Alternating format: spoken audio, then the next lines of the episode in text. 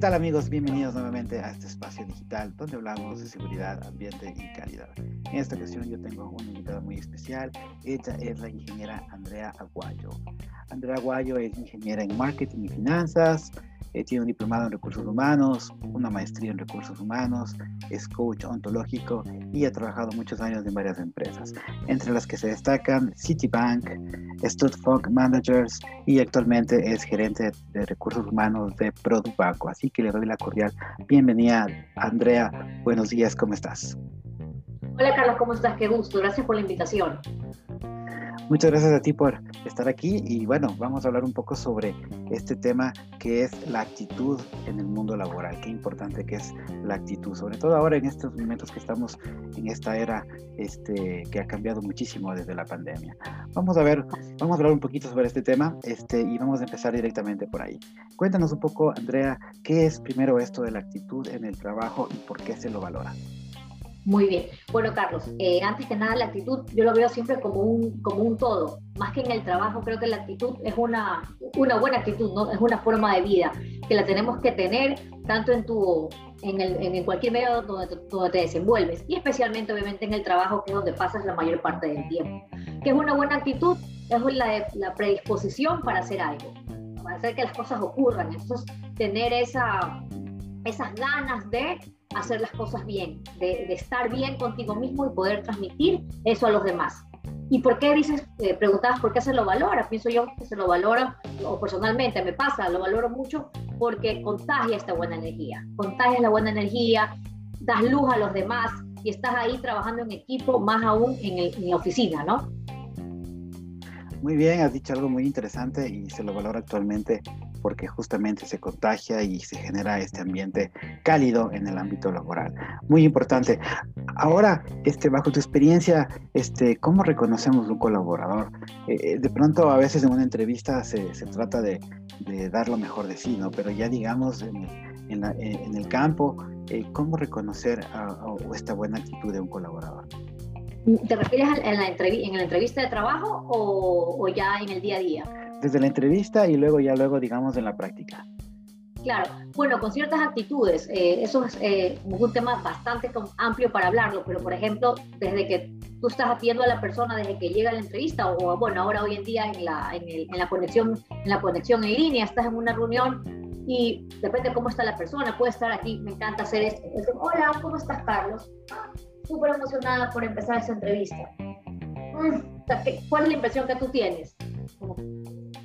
Andrea, no sé, no, no, no, tiene las ganas de, está muy cómoda, muy relajada. O sea, nuestro cuerpo habla, nuestro cuerpo habla. A mí me encanta siempre ver el, el, el tema de la, de la, corporalidad, habla mucho con tu lenguaje y lo con lo que tú te expresas. Entonces, estos tres conjuntos, estas tres cosas forman un solo conjunto, que es el ser humano, y es ahí donde tú te puedes dar cuenta cómo está la persona, cómo está brindando o cómo está transmitiendo esa, esa actitud desde la entrevista de trabajo, obviamente. ¿no? Puedes tener, si le brillan los ojos, si te miran los ojos, el tono de voz con que habla, obviamente. Y obviamente ya si la persona pasa la entrevista, en, cuando ya estás en el, en el trabajo, te das cuenta obviamente las, las, las reacciones o los comportamientos que tiene la persona. Si, está, si, si ve las cosas de manera positiva, si está buscando soluciones, si está trabajando en equipo muchas veces las personas eh, confunden el tema de una buena actitud con, con, estar siempre feliz. Hola, ¿cómo estás? Y eso no quiere decir que tienes una buena actitud, porque obviamente puede ser que algún día tengas un mal día, puede ser una persona seria, o sea, ser una persona tímida, y por eso no es que no tienes buena actitud, sino es, forma de ser, pero al, al tratarte y al hacer las cosas, tú sí muestras esas ganas de hacer las cosas bien. Qué interesante, ¿no? La buena actitud es una cosa y otra cosa es el estado de ánimo. Y de hecho, todos podemos tener un día bueno, un día malo, pero lo importante es saberlo este, interiorizar y manejar, justamente. Qué importante que es la actitud. Ahora, este, esta es una competencia dentro de lo que es el área de, de talento humano. ¿Qué hacemos o qué haces tú, por ejemplo, cuando este, este, en la empresa identificas a alguien que no tiene esta competencia? ¿Cómo le ayudas? Claro, mira, para mí lo básico en cualquier relación es la comunicación. Si no hay comunicación, no se puede entender, porque el, típico dicho, no, lo que, se, lo, que se calla, ahí se queda y se va cargando la mochila y cada vez se va haciendo la mochila más pesada, ¿no? Entonces, cuando yo detecto desde talento o, como líder, eh, talento humano, ¿no? Eh, una persona que yo veo que, que, está pasando, conversar con la persona. Si no, yo no tengo contacto directo con la persona, el líder de, la, de, la, de, de ella debería conversar con esta persona, debería conversar, entender qué está pasando. Muchas veces puede Puede, puede pasar que tenga un tema personal en su casa que no se está resolviendo, problema personal, problema económico, problema en la oficina, y a veces son detallitos que es cuestión de, de hablarlo y resolverlo, y las cosas cambian. Entonces, si tú me preguntas qué se hace, conversar con la persona. Y obviamente hacer un cambio, la persona debe de estar comprometida para poder cambiar y para darle la vuelta a ese, a ese problema que está teniendo o esas actitudes que está teniendo para convertirlas en actitudes positivas. Pero esto es interno, yo no te puedo, o no puedo obligar, el cambio es de, a lo interno, yo tengo que estar dispuesto a cambiar para poder eh, cambiar y demostrarlo hacia los demás. Muy bien, ¿qué hacemos cuando en cambio es un líder? El líder no tiene una buena actitud o, tiene, tiene un sinnúmero de circunstancias, eh, ¿qué, ¿qué, podemos hacer ahí en cambio? Porque el líder, acuérdate que maneja en cambio un grupo de un equipo de trabajo. Sí, ¿qué hacemos cuando el líder no está bien? Por supuesto, lo mismo, o sea, si, es el líder, por ejemplo, y, ya es algo muy notorio y has recibido, eh, me imagino, eh, sugerencias, quejas de los colaboradores, nuevamente, hablar con el líder y entender qué pasa muchas veces eh, hoy en día se habla mucho de, la cultura organizacional de la empresa, ¿verdad?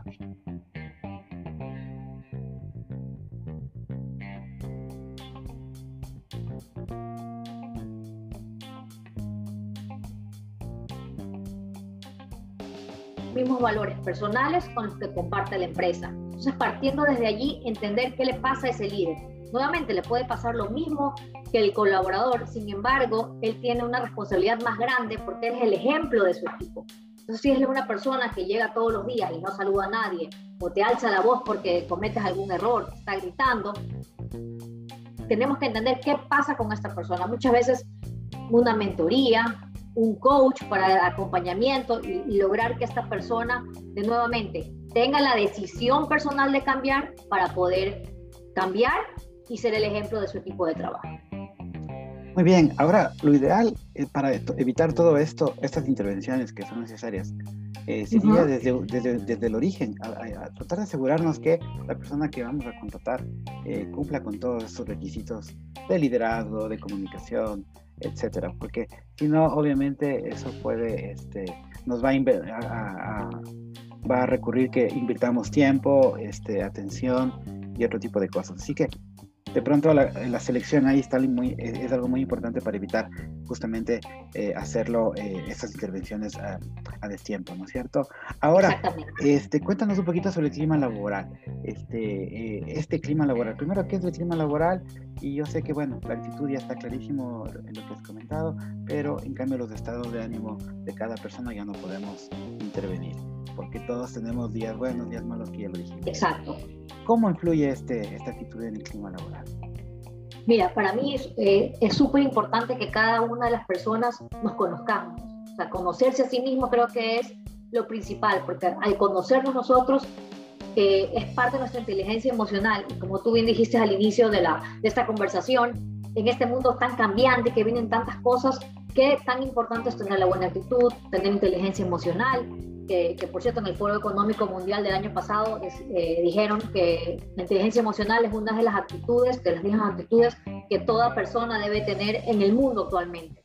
Entonces, justamente eso, si yo me conozco yo sé cómo está mi estado de ánimo, Andrea, pongamos el ejemplo, Andrea Guayo, hoy día tuve un mal día, ya no pude hacer nada por tener el, buen día, ok, yo tengo que saber manejar esas emociones y no por eso descargarme con las otras personas, ok, porque las otras personas no tienen por qué eh, ser víctimas de, mi mal humor.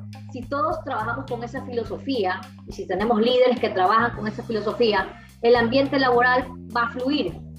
Entonces, si tenemos a todo el mundo pensando, justo hablaba de la futura, si todo el mundo piensa de esta manera o, nos conocemos, sabemos cómo debemos actuar, el ambiente laboral va a estar fluyendo y va a ser un buen, un buen clima para la compañía y para el colaborador, obviamente. Ok, muy interesante eh, esto que acabas de mencionar. Y vamos terminando. Este, ¿Qué consejos tú darías a todos este, estos eh, gestores de talento humano en todas las empresas, sobre todo por el contexto actual, ¿no? Todavía seguimos con un grupo de teletrabajo, la gente está un poco aislada, este, ya ha pasado más de un año y medio, eh, hay gente que inclusive tiene miedo, ¿no? De regresar al trabajo, de salir inclusive. Entonces, ¿cómo manejar este, este contexto a nivel de, de talento humano y todo lo que estamos hablando? Claro, mira, talento humano para mí es el socio estratégico de los líderes en la organización tienen que trabajar muy de la mano con los líderes, porque talento humano está, está ahí, da las directrices, es el ejemplo de la cultura, las competencias, te da las, da las herramientas a los líderes para que las cosas ocurran, para que la gente esté movilizándose. Sin embargo, en el día a día no está con cada persona, nos encantaría, pero no estamos con cada uno. Entonces, son los líderes los que nos apoyan a, a, que, a poder entregar estas herramientas y ellos puedan eh, conducir a mejor a su, a, su, a su equipo de trabajo. Sin embargo, nosotros podemos también estar y, no olvidar de siempre mantener esa conexión con la gente. Tú bien dices, hay un mix en teletrabajo, oficina, hacer las reuniones eh, virtuales, o sea, y, que sean reuniones sociales, no solamente de trabajo, celebrar cumpleaños, el mes. ahorita hay tantas cosas que podemos hacer y que uno, uno se sorprende. La otra vez, eh, en la organización del trabajo, el año pasado, por el Día de la Madre, contratamos un cantante e hicimos una peña para el Día de las Madres. Para el Día del Padre, este año eh, les enseñamos a preparar risotto y la gente se emociona. O sea, realmente cuando cambias cuando cambias el ambiente, cuando, cuando se nota realmente que, que, el colaborador o la persona y su familia es importante para la empresa, las cosas cambian y la gente va a seguir empujando contigo en estos momentos, como, como bien dices, son momentos retadores. No me gusta ya decir tanto de la pandemia porque ya creo que con la vacuna ya estamos, estamos saliendo de esto. Entonces es un reto, estamos haciendo historia y nosotros, los líderes, talento humano, estamos acompañando a cada colaborador y su familia a salir victoriosos de esto. Muy bien, y para terminar, este canal también ve muchas, muchos profesionales de seguridad y salud ocupacional. Eh, ¿cómo, ¿cómo, sentiste el apoyo, cómo sientes que es el apoyo de esta área al área de talento humano en el contexto actual que estamos viviendo? Claro que sí. Bueno, desde hace muchos años ya aquí en Ecuador, seguridad y salud ocupacional es un departamento muy importante y va de la mano con, con recursos humanos. Eh, es fundamental. La verdad, eh, eh, todas las organizaciones con las que he estado en contacto, incluso con donde yo trabajo, ha sido fundamental. Desde los protocolos, los protocolos de, de, prevención, los protocolos cuando la persona está enferma, el tema de salir de vacaciones y ahora con el plan de vacunación, sin el apoyo de, de, de este equipo, no se hubiera logrado tantas cosas. Yo creo que algunas personas, creo que con la pandemia, me atrevo a decir que han valorado muchísimo más este, el, departamento y los líderes también que, no a lo mejor no creían en, el tema, que lo hacían más porque la ley te exige, realmente se dan cuenta que realmente vale la pena cuidar al colaborador y tener profesionales en este ámbito y preocupados por genuinamente por los colaboradores cambia la historia realmente cambia la historia. Así que sigan adelante y, muy agradecidos con todos. Muy bien perfecto. Sí realmente la los colaboradores es nuestro objetivo también en cuanto a velar por su, por su seguridad y salud, así que eh, totalmente de acuerdo. Así que bueno, no me queda más que agradecerle a Andrea por su tiempo, por su valioso contenido, a todos ustedes por estar en este canal, si es que les gusta pueden suscribirse. Y doy nuevamente las gracias a Andrea por su, todo su conocimiento y por todo su tiempo. Chéverísimo, muchísimas eh, gracias Carlos por la, por la invitación nuevamente, que tengan un buen día todos. Gracias. Gracias, hasta luego, chao. Chao.